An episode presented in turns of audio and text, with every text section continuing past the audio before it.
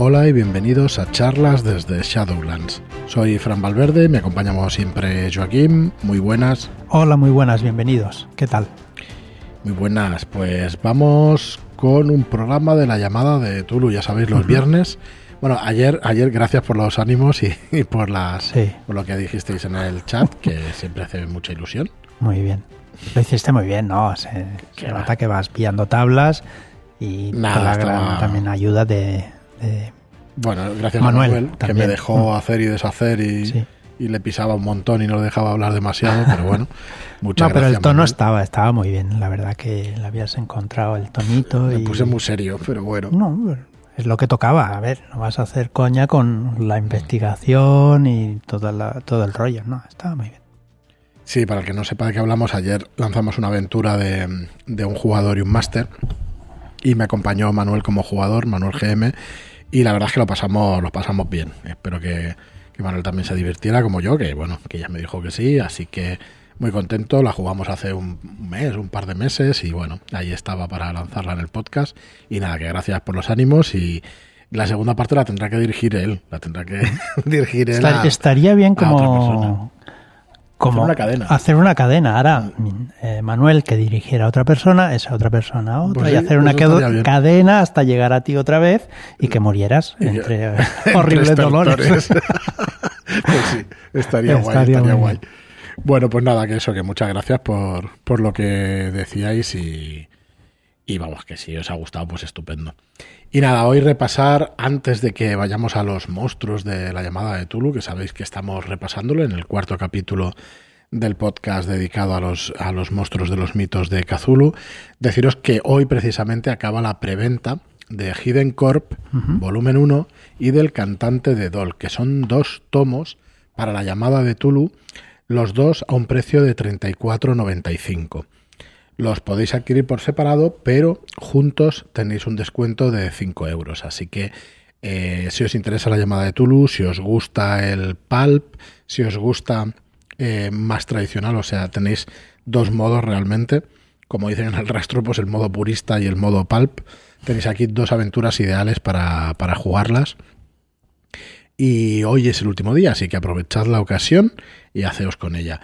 Eh, nos llegarán de imprenta, calculamos, perdón, calculamos que para febrero. Así que participad en la preventa. Mm, no sé si habéis visto el arte del cantante de Dol. Eso hay que verlo, ¿eh? entrar en shadowlands.es barra cantante y echar un vistazo al arte que la verdad que es... De los dos libros, la verdad. De los dos, de los dos. Contentísimos con el resultado.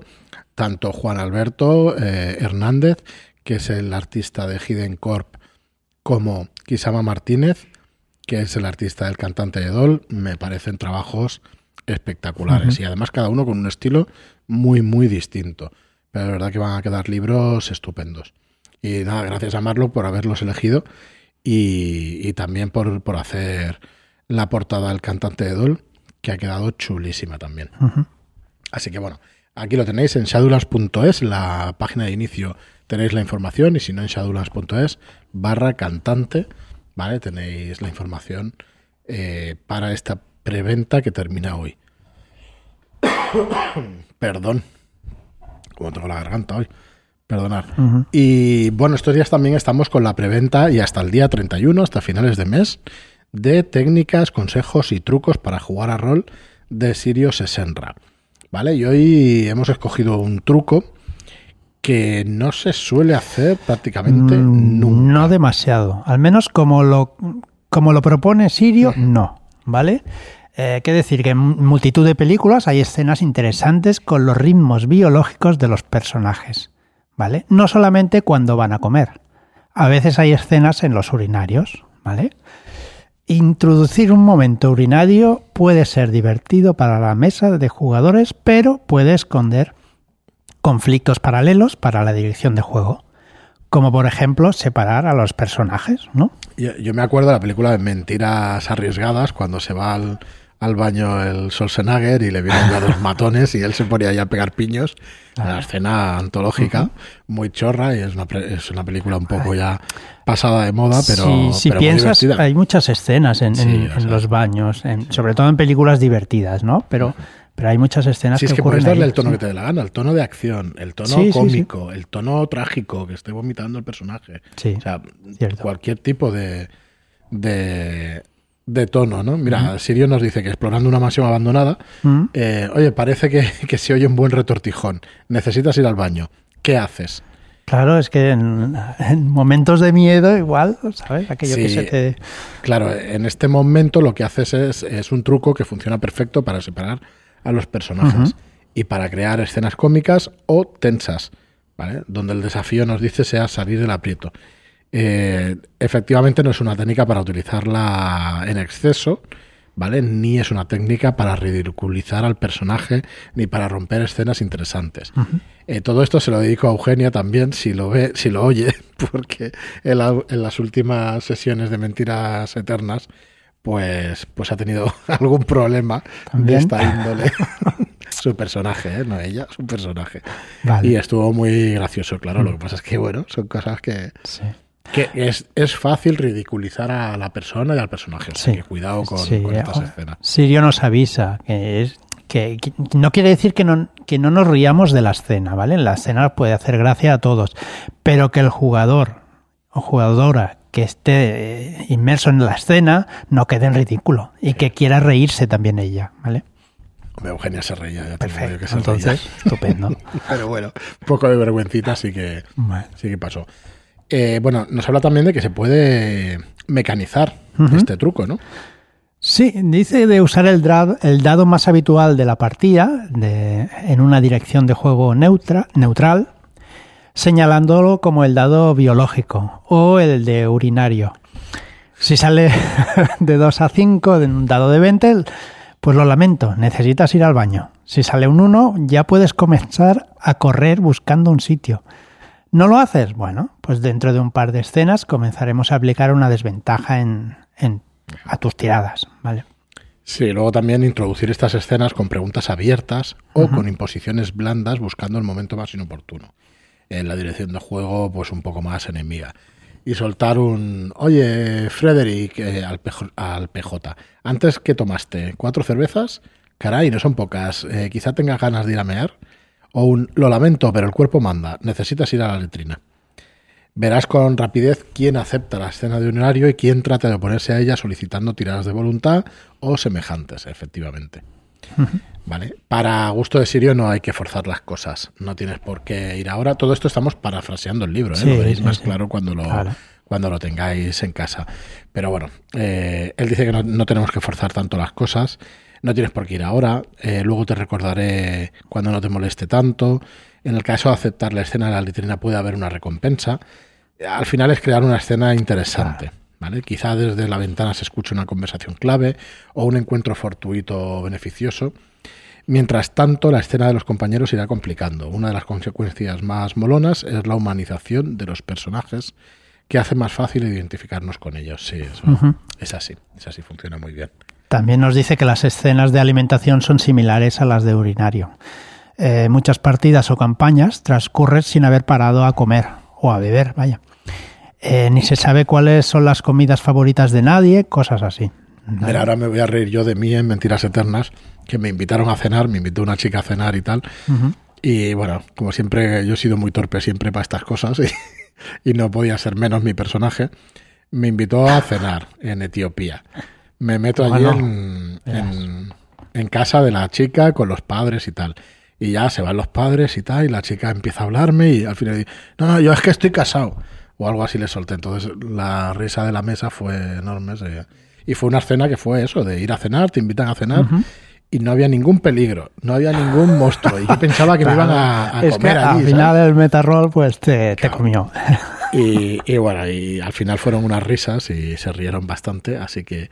Y yo no me reí mucho, pero bueno, me río ahora. Así que bueno, pasa, pasa en las mejores familias esas cosas, ¿vale? Eh, ¿Qué más? Mira, por último, eh, nos dice que lo pensemos así. Si sabes que a uno de los personajes eh, jugadores le horroriza la leche de cabra, cuando tengan que hablar con los nómadas del desierto, una parte esencial del acuerdo será brindar con leche de cabra. Un director, eso es un director enemigo. O puede que al hijo de- del rey que está intentando rescatar y que está muy nervioso también odie la leche de cabra y se produzca gracias a ello una conexión con el PNJ, ¿no? Y esta es una manera de dirigir, pues, de máster aliado de los jugadores. Así que bueno, eh, perfecto. Y mira, aquí en la entrada tienes una sorpresa, ¿no, Joaquín? Has puesto una sorpresa de una cartita que nos envía. Es como empieza la partida de Hidden Corp. ¿Vale? Es una carta que nos envían y nos dicen, pues, eh, estimado profesor Armitage, me encantan los, enigmas y tanto como a usted, así que veamos hasta dónde llega su inteligencia. El último día del noveno mes, al ponerse el sol, él estará a mis órdenes, y el mundo que conoceremos cambiará para mi propio bien. En mi propia morada, encontrado el sótano que permanecerá completamente vacío, con sus paredes, techo y suelo desnudos, estará el camino que llevará a un umbral que al traspasarlo, lo último que se verá es algo que cortará la respiración. Y, así, si aún así consigue o se atreve a seguir, en la próxima sala que se encuentre se deberá seguir los pasos de los evangelios, si no se quiere ser devorado por las llamas del infierno. De aquí a mí tan solo un paso. Atentamente, Lord Warlock. Bueno, ahora explicaros lo que es esto. A ver, esto es una carta que tienen los personajes jugadores al principio de la partida. Y es ahí donde eh, tienen que, seguir. el contexto. Hombre, claro, claro, evidentemente. Y, bueno, tendréis que seguir la aventura ahí en Hayden Corp y en el suplemento de Pultulu. Así que bueno, esperamos que, que os guste cuando lo recibáis. Y ahora sí, nos vamos a meter ya en el, en el programa de hoy. Esperamos que no haya sido tedioso el consejo ni lo que os hemos explicado de las preventas. Y bueno, vamos. yo creo que el consejo es súper interesante, no sé. Sí, está guay. Y no se utiliza demasiado. No, ya te digo que mira, nosotros J con eso de la cena y en alguna ocasión aprovechas para charlar. Eh, eso de que, hostia, parece que tienes ganas de ir al baño, también lo utilizó con, te digo, con Eugenia en el tema del, de, un viaje en, una, en un dow, en una barcaza del río Nilo. Y eh, cuando llegamos al poblado, cuando comes mal y tal, pues tira una especie de tira de constitución. Entonces te sienta mal y tienes que ir al baño y claro, bueno, se produce una situación que, que es hilarante, que es verdad que es importante que no sea vergonzosa para el, sí, sí, claro, que la sufre, ¿no? Pero bueno, al final tampoco esto es un juego. A mí no me supo mal cuando cuando, Bueno, me lo estuve bien merecido. Dije, estoy casado. Y mi personaje estaba divorciado. Pero yo estaba tan acojonado allí en la escena que dije eso y claro, se rieron y ya está. Y, bueno, y ahora ya os digo que me hace gracia días después. me hace gracia. y ya está. Pero bueno, sí, sí, el consejo ha estado interesante. Muy bien, pues bueno, vamos a pasar con los monstruos de la llamada de Tulu. Eh, creo que tenemos dos hoy, a ver si nos da tiempo de hacerlo, sí. Eh, el primero, un clásico. Sí. Los hombres serpiente. Sí, son criaturas que tienen aspecto de, serpiente erguida, ¿vale? Cabeza de ofidio y escamas. Cola, mm, dos brazos y dos piernas. Es una raza culta y refinada y casi siempre visten túnicas. Yik es el padre de todas las serpientes y por eso lo, lo veneran.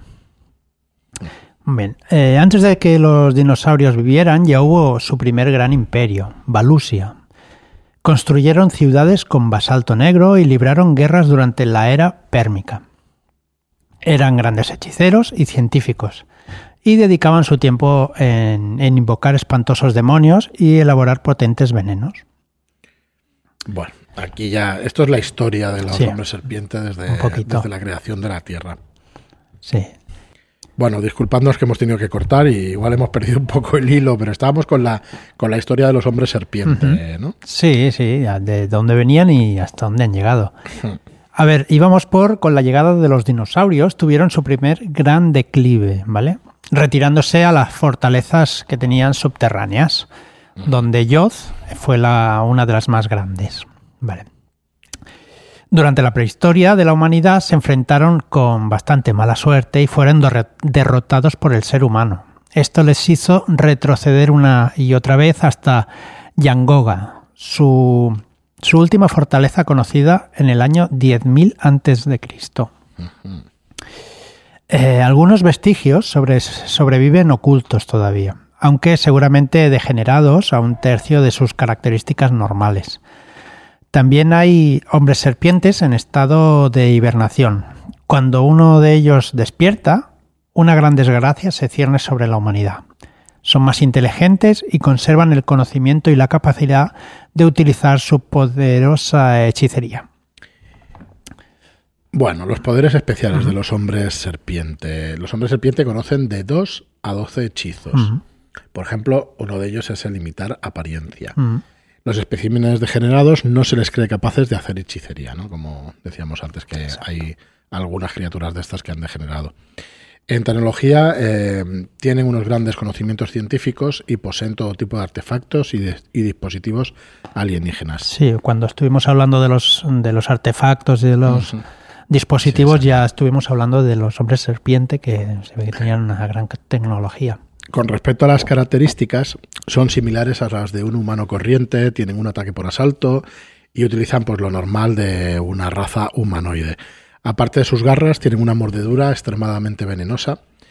Eh, hay que hacer una tira de constitución si te muerde, eh, con un dado de 8 de daño si se falla la tirada de constitución.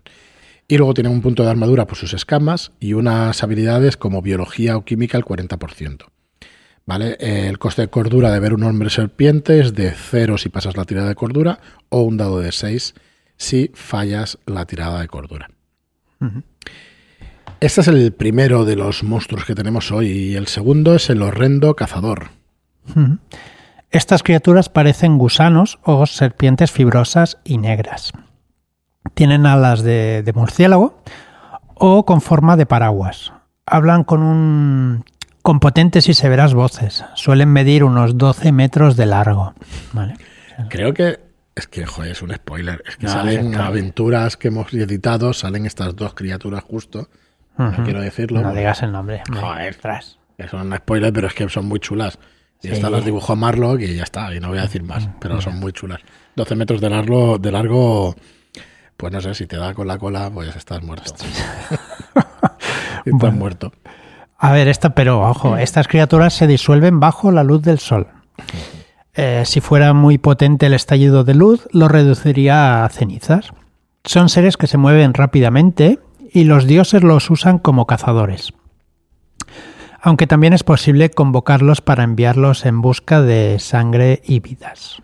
Sí, normalmente eran eh, bueno, habíamos dicho estos dos y hay otra criatura, perdón. Eh, creo que los hechiceros además pueden convocarlos, en los libros que estuvimos repasando los podías convocar.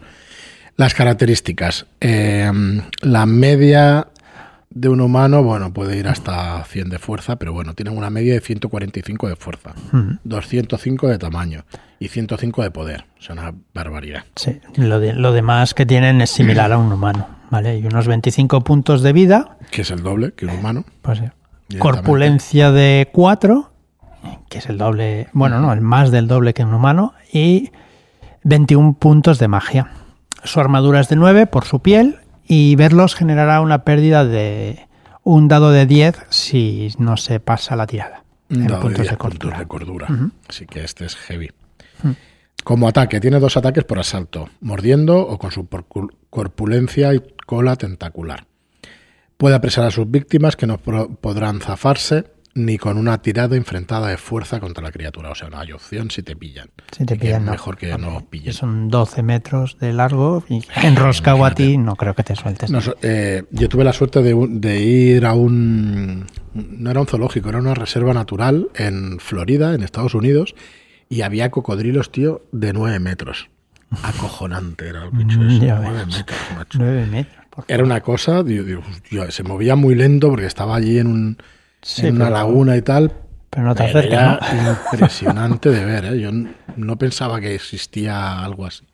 Tan grande. Es que eh, pienso los nueve metros y yo he conducido detrás de siete metros. Pues nueve metros, a un bicho. le faltan dos. Dios mío. Brutal, o sea que 12 metros es un poquito más incluso. bueno, eh, por último, sí que por último hoy tenemos al Joygor. Vale, estas criaturas son vórtices de poder invisibles a los ojos humanos. Eh, no suelen ser capaces de crear cuerpos tangibles y visibles, pero cuando lo hacen se parecen a enormes reptiles. pero sin ninguna similitud con cualquier otro que haya existido en la Tierra. ¿Vale?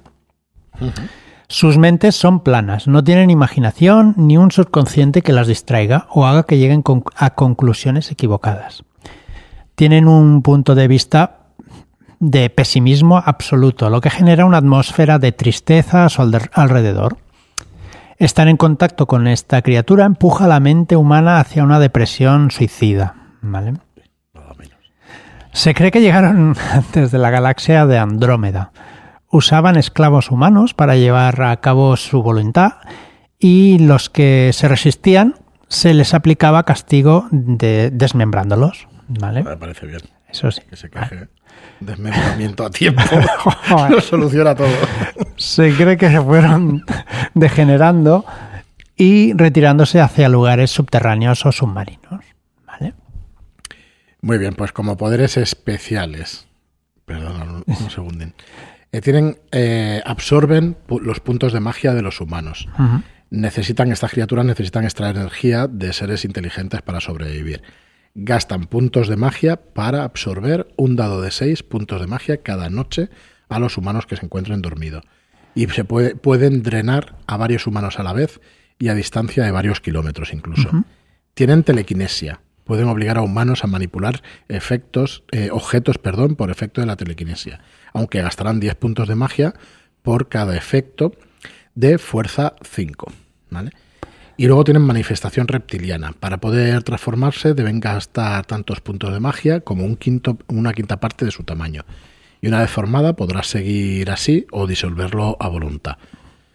Las características tienen 200 de fuerza, son aún más fuertes que, que el horrendo cazador de antes, 140 de constitución, 250 de tamaño en su forma de reptil. Este es más grande que el que cocodrilo, macho. sí, más bien. La Virgen. Luego ya lo miraré, a ver si me equivocaba yo. En lugar de 9 metros eran 5 o 6. Pero es que era un bicharraco. Bueno, ya, ya lo buscaré y lo volveré a decir en el próximo podcast. Bueno, Por lo demás, un hombre serpiente, imagínate un hombre serpiente de 9 metros. Venga. Por lo demás, no es muy superior a un humano, ¿vale? El, el Joigor armadura de 8 por su piel y generan una pérdida de cordura de 0 eh, en, pasando la tirada o un dado de 8 si la fallas. Eh, los ataques tienen uno o dos ataques dependiendo de su forma y se lo pueden hacer con garras, mordiscos o golpes, pero también con órdenes especiales o un ataque de vórtice, con poderes, perdón, con poderes especiales o un ataque de vórtice. Eh, una implosión sónica que destrozará todo lo que se encuentre a su alcance también es una de las cosas que pueden hacer. Necesitan por eso 100 puntos de magia y pueden abarcar 10 metros de diámetro. ¿vale? Si estáis en la zona, cuando se produzca la, la explosión, solo se perderá un dado de 100 de puntos de vida. Solamente. O sea que si tenéis un 10%, si estáis a tope de vida, tenéis un 10% de sobrevivir. Yo creo que quizá, algo menos. No, si tienes de 10 puntos, ¿no? De 0 a 10. Mm, sí, pero ¿cuántos puntos tiene realmente? ¿Quién? O no, de un personaje que tiene 12, 12, 15, venga. Sí, 12, 14 pues eso, tenemos un 10% de sobrevivir o por ahí. Como, lo haga dos veces, estás muerto seguro. Pero bueno. Sí. Así que bueno, estas son las criaturas de hoy. A falta del cocodrilo tuloide, que lo buscaremos. Ya estoy viendo yo las risas por ahí, por el chat de Telegram. Y, bueno, y por hoy ya está de la llamada. Eh, sabemos que hay spoilers en estas criaturas, pero bueno, la verdad es que nadie puede guardar esto de mm, memoria y, no, claro. A ver, las aventuras de la llamada, hoy lo escuchaba yo en un, creo que era el Guardián de los Arcanos, que sacaba lo del metajuego en, un vídeo en YouTube y decía que, es muy fácil ya saber lo que es un profundo y que te lo encuentras y, te lo describen. Ah, pues es un profundo. Pues mira, pues le disparo. Hombre, tío, tú no sabes que es un profundo y todo eso. Estoy relativamente de acuerdo. Mientras el jugador lo pueda argumentar, quizá pueda tener una salvedad. Pero es importante pasarlo bien entre todos y que hagas esa suspensión de la incredulidad, ¿no? Que, hagas... E- que, intentas, que intentes meterte, ¿no? En, eso. Ya, pero al final es, el, es inevitable. El jugador, tú mismo lo has dicho antes, con la con la partida esta que te han invitado a cenar, tú mismo estabas cagado y dices, pues si solo te han invitado a cenar y tú mismo te has ido por, sin saber todavía qué pasaba, ¿no? Es inevitable que un jugador utilice en su mente el, el metaroll para el metajuego. Sí, Bueno, es, instintivo. Yo muchas veces sí. Es que, es que no puedes evitarlo. Mm. Hay que intentar no estropear la ficción a los demás, ¿no? No estropear la partida a los demás. Bueno, lo he encontrado mientras hablábamos. 6,5 metros los cocodrilos más grandes del ah. mundo. Pues aquellos tenían entre 5 y 6. Ahora puedes pensarlo. Que me parece una barbaridad. Vemos cómo aparcas, ¿no? Aparcas de oído. Pues un poco. a ver, en mi defensa diré que hace 20 años que, que estuve en O sea que ahora 26 peor. años. Aparco peor ahora que antes. Evidentemente. y, pero bueno, que de verdad, ¿eh? que es impresionante ver a un bicharraco de estos de 5 o 6 metros. ¿eh? O sea, es una cosa brutal. Así que bueno, los horrendos cazadores o los, los hombres serpiente estos pueden ser la, leche. Pues nada más, acordaos de que hoy es el, el último día de preventa de Hayden Corp y el cantante de Doll. De verdad que son aventuras que valen muchísimo la pena y podéis pasarlo muy bien con los amigos y amigas jugando. Y nada más, muchas gracias a todos por estar ahí y nada, hasta el lunes. Muchas gracias y hasta la próxima.